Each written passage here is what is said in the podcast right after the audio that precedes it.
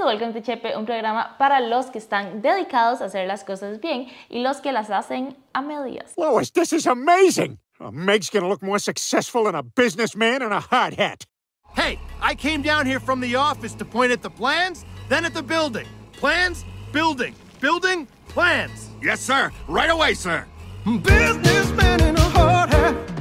Lo peor es que si no han visto noticias esta semana, estoy segura que ni saben a qué me refiero, porque hacer las cosas a medias podría referirse a básicamente cualquier aspecto de Costa Rica y nuestra política y nuestra realidad. Pero ya ahorita les cuento a qué me estoy refiriendo. Vamos poco a poco. Antes de seguir, recuerden darle like al video, suscribirse si no lo han hecho y más, compartir este video. O sea, como suave. Si ustedes ven regularmente el programa, paren un toque, denle copia el link y rótenlo. Un par de shares aquí, un par de shares por allá, en WhatsApp, Instagram. No saben lo que logran y lo mucho que nos ayudan. En serio, esto a ver cuando comparten lo que les gusta o lo que no les gusta. Y si solo vienen aquí para comentar algo negativo, mira, ese chiquito está muy joven para saber algo, no sé qué. Compártanlo ustedes también, todo bien, todo nos sirve. Esto es un mensajito para la audiencia de Facebook, que se divide en partes iguales, boomers más con anteojos oscuros tomándose una selfie en el carro y señoras ofendidos. Un saludo para ustedes, en serio. Y si quieren estar con nosotros de lunes a viernes, está el podcast Ponete al Día y claro, como siempre, el mejor website del mundo, patreon.com slash no pasa nada oficial, donde esta semana me siento con Pietro para hablar sobre por qué no podemos desarrollar infraestructura vial en este país que dure en un podcast cortito y diferente, solo disponible ahí para ustedes. También estamos subiendo a nuestros patrons como blogs de lo que hacemos acá en la oficina. Entonces es como bastante vacilón, pueden ver todas nuestras personalidades sin ningún tapujo. Pero bueno, comencemos. En esta semana pasaron varias cosas que tenemos que hablar, nada relacionado a Chávez, porque Casa Presidencial anunció el domingo que Rodrigo Chávez habría cancelado su viaje a la ONU, que tenía el martes 19 en Nueva York y a la cual iba a viajar desde el domingo hasta el jueves 21. Según indicaron, fue por recomendaciones médicas que dicen es una condición de salud leve, pero igual le recomendaron reposo y desde el anuncio no se ha dado ninguna actualización del estado del mismo. Solo ha mantenido agenda de despacho y el Consejo de Gobierno el miércoles, sin embargo, igual ni siquiera hubo conferencia de prensa. Y ustedes saben cuál es la primera regla del espectáculo. Estás con todo, pero el show debe continuar. Entonces, realmente debe ser seria la cosa para saltarse el show semanal. Reemplazando a Chávez, viajó Arnoldo André Tinoco, ministro de Relaciones Exteriores y Culto. Dentro de la agenda que se tenía en Estados Unidos, habían temas como el desarrollo sostenible, en una mesa de diálogo en la Cumbre de Desarrollo Sostenible, el medio ambiente, con la preparación del evento Immersed in Change y temas de salud. Tinoco aseguró que igual se iban a llevar a cabo todas las reuniones multilaterales que ya estaban programadas. Esto es muy interesante, de hecho, porque este iba a ser el primer discurso de Chávez en una asamblea general de la ONU. ¿Quién sabe qué joya nos hubiera traído este? Los ositos perezosos. Sloths. That is sloth. Por si no se acuerdan, el presidente tampoco fue el año pasado por el accidente ocurrido en Cambronero y las fuertes inundaciones que estaban sucediendo en ese momento. Un evento el cual, por cierto, cumplió un año de haber sucedido el domingo anterior. Un desastre en el que por un deslizamiento de la carretera cayó un bus por un guindo de 100 metros y murieron en total nueve personas. La ruta de hecho ya se abrió y se puede pasar por ahí, pero a un año después de tal tragedia en época lluviosa, como casi todo en Costa Rica, sigue siendo peligroso pasar por la calle de tierra, árboles y hasta piedras. Entonces el canciller va en vez de Chávez y el paso está abierto a pesar de no ser enteramente seguro. Yo por eso recomiendo quizás optar por un nuevo eslogan en casa presidencial. Bueno, el tema es que esta semana Cartago comenzó estrenando tren desde San José hasta Paraíso. Muy bien. Que sí, o sea, súper. Wuhu, viva el tren para Cartago y Cartaguito. De paso, ok, ma, que estuviera aquí Sergio.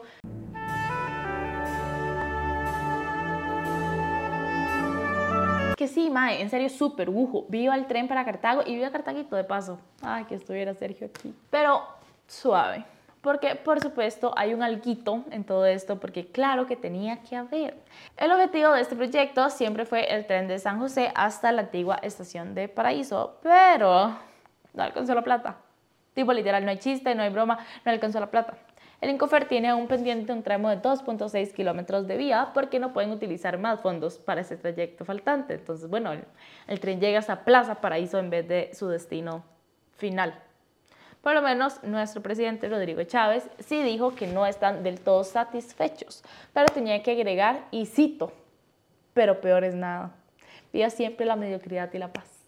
¿No les parece interesante que en Costa Rica el desarrollo de infraestructura pública sea el desafío más grande del mundo? O sea, a ver, como que nadie está pidiendo la estación central de Moscú o de Nueva York, pero creo que con los millones que se recaudan anualmente y el talento que existe en este país, podríamos quizás llegar a algo como, no sé, el metro de Panamá, República Dominicana, Ecuador, para nombrar algunos países en condiciones similares a las nuestras. Chávez le solicitó a las diputaciones de la Asamblea Legislativa, y cito, que excluyan de la regla fiscal al Incofer porque el presupuesto de Incofer no va a poder crecer aunque esté la plata. Vaya a ver, estoy segura que hay personas que viajan a Paraíso, están súper felices con el tren y pues sí, o sea, digamos que peor es nada en el mínimo contexto a la mediocridad que abunda en el diarismo costarricense. Pero puta madre, eso puedo decir yo, haciendo un trabajillo de la U mediocre. Pero yo creo que el desarrollo de infraestructura pública en el país Tal vez, tal vez como una sugerencia podría tomarse un poquito más en serio. No sé. Vergüenza debería darnos no poder hacer ni un tramo de tren bien completo con un orden presupuestario adecuado y cosas básicas. Según el medio Amelia Rueda, el Incofer debería tener un presupuesto extraordinario de alrededor de 1.800 millones de colones, algo que según su presidente se solicitaría hasta el próximo año. Y no salgan con la clásica animalada de la equivalencia falsa de, bueno, pero Figueres de Incofer, bueno, pero Carlos no hizo, así que sí, estamos claros. Y puteados todos con ellos, con eso también, con todos ellos, todos, a ver hay cosas que decir de todos. Pero no porque él alquilaba el apartamento antes que uno dejaba que el perro se cagara en la sala, ahora va a ir uno mismo a cagarse para no perder la tradición, ¿me entienden? Como que estaría todo en que las varas cambiaran algún día. Igual, no crean que lo que sí se hizo, se hizo bien, porque no. Entonces, no solo le hicieron a medias, sino que le hicieron mal. El gobierno realmente dijo, ¿cuál ley 7600? ¿Rampa para que suban las personas? No. ¿Barandas completas para que las personas puedan subir bien las escaleras? No. ¿Señalización en el suelo? No. ¿Sillas? No. ¿Techo? No. Porque por sí, ¿para qué techo, verdad? En Costa Rica ni llueve. Parece que la única vez al mes que a Chávez le preocupa la ley 7600 es cuando se le van a dar extensiones a sus amigos autobuseros para que no cambien la flotilla. Que ya saben, peor es nada. Rodrigo Chávez 2023. O sea, como, ¿cómo es que pagamos impuestos y pagamos impuestos y pagamos impuestos? Vivimos en uno de los países más caros de la región, votamos por el cambio cada cuatro años, años y en vez de tener un sistema de metro como el de nuestro país vecino, que de paso es una de las mayores obras de infraestructura de Centroamérica, o siquiera una red de tren básica, funcional. Nos tocan buses que se incendian y un tren que llega a la mitad del camino porque no se puede hacer la otra parte. Que picha todo, man. Rodolfo Cárdenas, expresidente de la Asociación Costarricense de Ingenieros en Construcción, que en su momento formaba parte de la Comisión del Colegio Federado de Ingenieros y Arquitectos, ¿verdad? No cualquier persona, dijo que el país tiene el personal capacitado, las fuentes de financiamiento y las condiciones para buscar resolver el caos vial que hay. Según el ingeniero, ni el costo ni las necesidades técnicas resultan prohibitivas para Costa Rica. Además, aseguró que no es cierto que la capital no cuente con la masa poblacional necesaria para que el proyecto sea sostenible, como se ha dicho. Además, aseguró que en el país se dice que no hay dinero ni hay suficiente población. Sin embargo, algo que suena muy de Costa Rica, nadie ha presentado un estudio que mida esto, es pura intuición. Pero bueno, tal vez algún día podamos tener cosas bonitas, yo no sé, tal vez, o sea, más mínimo completas y funcionales, ojalá, o tal vez no. ¿Quién se acuerda de cuando una platina paralizó al país? Por si no se acuerdan. La denominada platina se convirtió con el tiempo en el icono de la ineficiencia estatal y, según las palabras de la presidenta Laura Chinchilla, en vergüenza nacional. En el 2009 empezaría la historia, cuando el entonces director de conservación vial Benjamín Sandino aseguró que los trabajos necesarios no demorarían más de tres horas. Pero las tres horas que pronosticó Sandino se hicieron cortas y varios trabajos de reparación insuficientes para solucionar el problema. Parece que están contando una trágica historia de un asesino en serie. Aunque con la cantidad de horas que nos robaron probablemente mataron a más de uno de los tres. Seguimos con un tema bastante pesadito, así que para bajarle tres un ratito hablemos del Festival Schnitt, que se estará realizando en Costa Rica del 5 de octubre al 15 de octubre y que reúne 15 cortometrajes de cineastas costarricenses. Se presentarán el sábado 7 y el 14 de octubre en el Cine Magali. El primer sábado en Made in Costa Rica 1 tendremos a Baco, Fallar, Las Esquinas y otras cosas que se van, Brilliant, El porqué las lágrimas, Erizos, Sangre y ceniza y perdón, el nombre de la última está en francés, en español se llama Siento que me estoy relajando para descubrirme a mí mismo. Y en Made in Costa Rica 2 podemos ver otros 7 proyectos, Luz Nocturna, Poca Mota, The Nature of an Eternal Body, Translúcido, Feliz Día, The Message y por último Nocturno y Alborado. Para más información, ventas de entradas, la programación, información de los cortos y la venta de entradas, pueden visitar schnitzsanjose.com o buscar José en redes sociales. Por favor, intentemos apoyar el arte y la cultura de Costa Rica. Creo que todos podemos saber lo difícil que la tienen, o imaginar por lo menos, y aún así lo hacen completamente increíble. Entonces, busquemos apoyarlos y que ellos sientan que sí valoramos lo que hacen acá. Pero volviendo a temas de nuevo pesados, mientras que vivimos en la mediocridad en infraestructura, los oficiales de la policía denunciaron públicamente un debilitamiento por parte del Ministerio de Seguridad Pública en la lucha contra el narcotráfico en la frontera, los puertos, los aeropuertos y otros puntos claves. Según aseguraron estos sujetos, quienes están encapuchados para no revelar su identidad, junto con Jonathan Flores, sindicalista de la sección, sindicalista de la seccional de policía del Ministerio de Seguridad, durante una conferencia de prensa bastante atípica el ministerio retiró a los policías antidroga, los PCD, de estos puntos para en cambio asignar a otras autoridades sin experiencia o capacitación en el tema. Porque el hecho de que estemos viviendo al año más violento de nuestra historia en asesinatos, asaltos y crimen no es razón suficiente para prestarle atención al tema. O bueno, eso es lo que alegan ellos. Explicaron que el viceministro de Unidades Especiales encargó más bien el control, decomiso y la detención por drogas a la Policía de Fronteras y la sección de vigilancia aérea, quienes además de no tener experiencia, como ellos decían, ni siquiera tienen los equipos necesarios. Genial, súper. Y así lo dijo uno de los encapuchados y cito, no tenemos preparación para lo que se nos está encomendando. Nosotros buscamos armas, no drogas. No tenemos los equipos, tampoco tenemos conocimiento de cómo hacer una cadena de custodia. Según le dijo en ese momento Mario según le dijo en ese momento Mario Zamora, ministro de Seguridad a la Nación, el objetivo de la medida es que los oficiales antidrogas investiguen y judicialicen casos mientras que la policía de vigilancia vigile. Ahora, cada cuento tiene dos versiones. Zamora ofreció una conferencia de prensa para hablar del tema y negó por completo que eso estuviese debilitando la defensa fronteriza. Aseguró que, y cito, desde hace muchos años no se han tomado medidas tan serias y tan técnicamente diseñadas para la mejora de la seguridad de nuestras fronteras, puertos y aeropuertos como lo que se ha manejado en esta operación. Agregó que estas declaraciones son totalmente falsas y las considera nada más alarmantes y poco serias debido a la forma en la que lo hicieron, encapuchados. Continúa asegurando que este es un cambio estratégico para organizar y maximizar el recurso humano y que el objetivo es centrarse en la investigación y poder llegar a más delincuentes y a la vez poder generar más pruebas para poderlos condenar, que al final, como sabemos, gran parte del problema está en no solo atraparlos, sino también en que se queden atrapados. Poco hace la policía en seguir persiguiendo delincuentes y las cortes los siguen sacando al final. Además que la PCD no ha sido expulsada y alejada de las fronteras. Dijo es una policía de investigación y proseguirá en estas labores investigativas y las fronteras es uno de los espacios esenciales en donde se hace esta labor de investigación. Por otro lado, Manuel Jiménez, el viceministro de Seguridad, es quien está liderando este cambio y aseguró que se realizó mediante un estudio detallado del estado del narcotráfico del país. Tema complicado y de varias caras. Mario Zamora es uno de los ministros que tiene el historial para respaldar su versión de los hechos. Sin embargo, una alegación de este tipo pues no es cosa leve tampoco. Entonces, ¿ustedes qué piensan? Poquito de columna A, poquito de columna B, cuéntenme ustedes qué piensan. Y para terminar con un tema bien pesado, traemos el top 3 de presuntos casos de corrupción de la semana. Porque en Costa Rica hay que hacer listas de casos de corrupción. No somos tan excepcionales como creemos tampoco. En primer lugar se encuentra la aprobación de un informe enviado al Ministerio Público para que investigue el famosísimo caso de Leonardo Baruch y las amenazas contra la expresidenta del PANI, Gloriana López Fuscaldo, o más bien conocido como el caso Watergate. El audio es clarísimo. Ella dijo, si me dan un brete en la Universidad de Costa Rica a tiempo completo, aunque sean humanidades, aunque sean filosofía, yo me le voy encima al presidente y a la vicepresidenta. Díganle al rector que aquí estoy. Y luego, en honor a mi madre, le puse el Watergateico Fuscaldo o What the fuck, porque yo me le voy a ir en contra al señor presidente de la República. Buscar refugio es alguien quien tiene una amenaza que busca que alguien lo proteja. Las afirmaciones de doña Gloriana son, en el mejor de los casos, fantasiosas y absurdas. Porque saben que a mí ya me ofrecieron un trabajo internacional, sí, un organismo internacional fuera de Costa Rica, pero no me da la gana. Entonces, doña Gloriana, tenga paz. Usted no necesita refugio.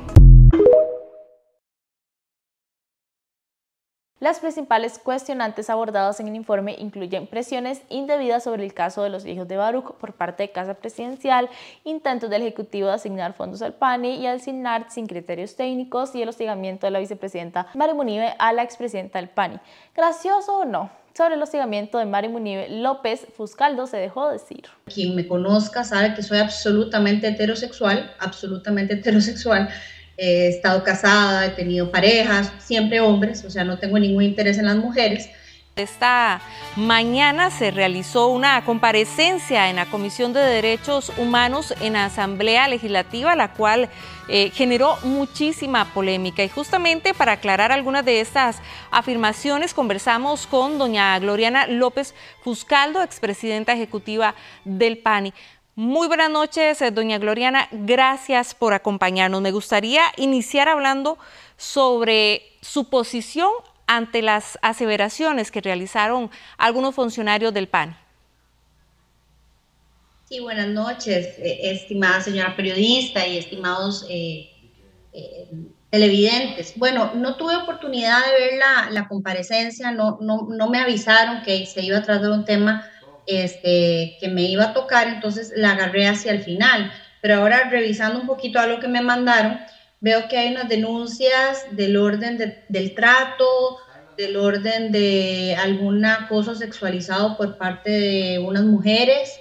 Este, y bueno, lo que yo le puedo decir es que básicamente eh, me da muchísima pena que ese sea el nivel de la discusión en una comisión del Congreso de la República de Costa Rica. Me da muchísima pena.